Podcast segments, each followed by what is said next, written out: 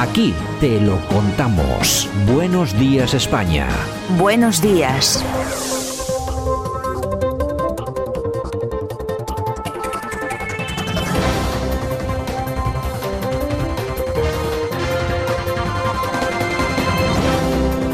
Bueno, y nosotros que vamos a hablar como cada semana de dinero, además siendo las fechas que son, yo creo que mm, eh, es más que, más que conveniente. Lo vamos a hacer como siempre con nuestra buena amiga Almudena Gómez de Cecilia. Almudena, ¿qué tal? Buenos días. Hola, ¿qué tal? Buenos días. ¿Qué tal las navidades? ¿Todo bien, no? Bien. Bueno, pues si te parece vamos a hablar como cada semana de asuntos de dinerito. Eh, vamos a hablarlo sobre todo porque es lo que estaba comentando antes, ¿no? Que se nos acaba el año y es el momento de hacer balance, eh, Almudena. Vamos a ver, cuéntanos, ¿qué tal le ha ido a, a eso que es tan etéreo, que nos suena tan etéreo que nadie acaba de verlo, pero que al final son las empresas más importantes de nuestro país, que ha sido el IBEX 35. ¿Cómo ha ido el año en este segundo año de pandemia?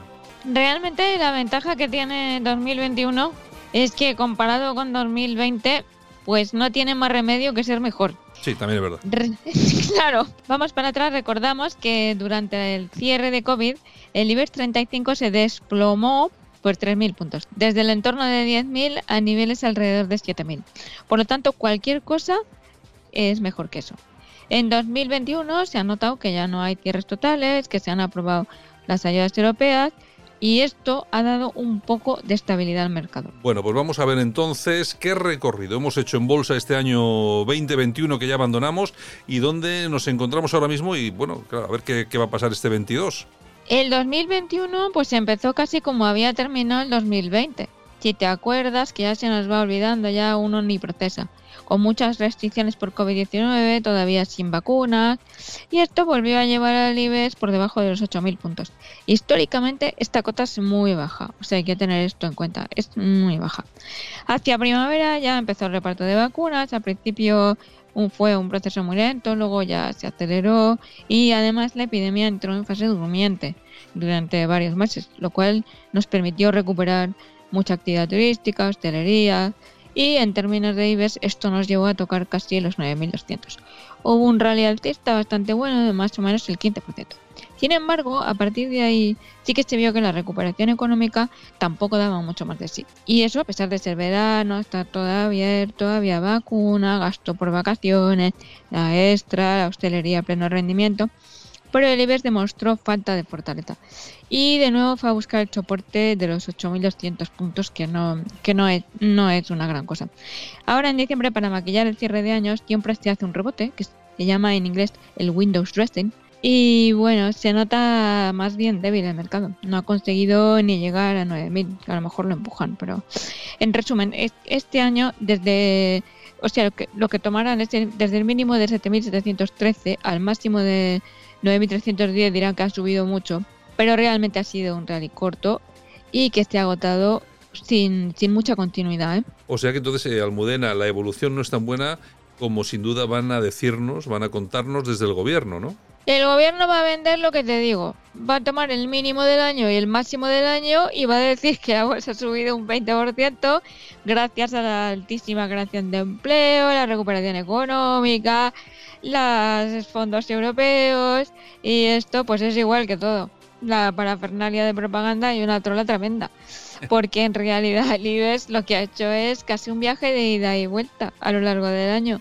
De forma que ahora ha retrocedido desde los máximos que tuvo a casi niveles de comienzo de año, a marzo más o menos. O sea, empezó muy bien, pero luego bajó, se recuperó en primavera y a partir de noviembre empezó a caer y aunque ahora 31 de diciembre se hagan las operaciones de maquillaje de cierre y tal, se ha visto al mercado débil. Si empiezas el año, mira, tú empiezas el año en 8.200 y terminas en 8.600, pues la verdad es que no te ha lucido mucho. Pues ahí estás en un 5% y, y poco más. Un 5% y, y poco más. Bueno, pues ya, más. ya vemos que el 2021 no ha sido muy brillante, la verdad es esa.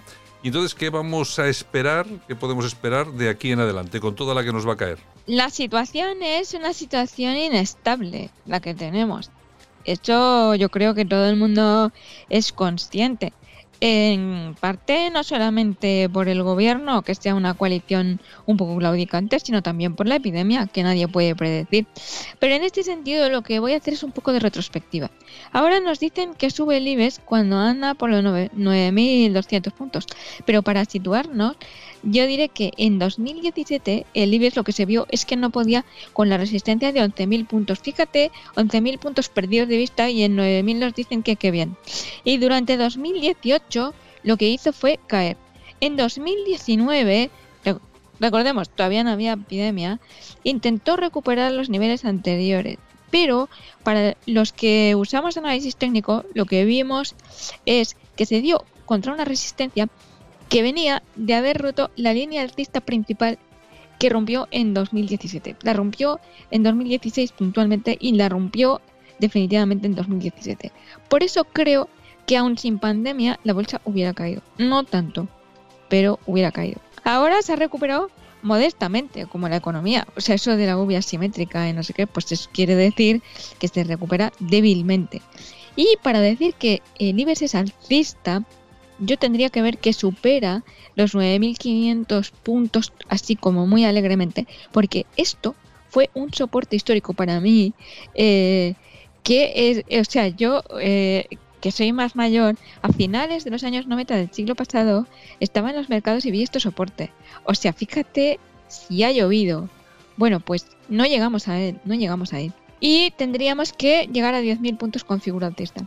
Y si no, lo que vamos a hacer, mmm, si alcanza el valor que se alcance, es seguir en idas y venidas eh, dando vueltas en el mismo rango. O sea, eh, haciendo figuras básicamente al final planas. O sea que al final no pinta nada bien el tema, no pinta mal tampoco excesivamente mal, pero tampoco bien. Ya lo iremos viendo y ya lo iremos comprobando, lo iremos viendo además aquí todas las semanas, aquí en Buenos Días España.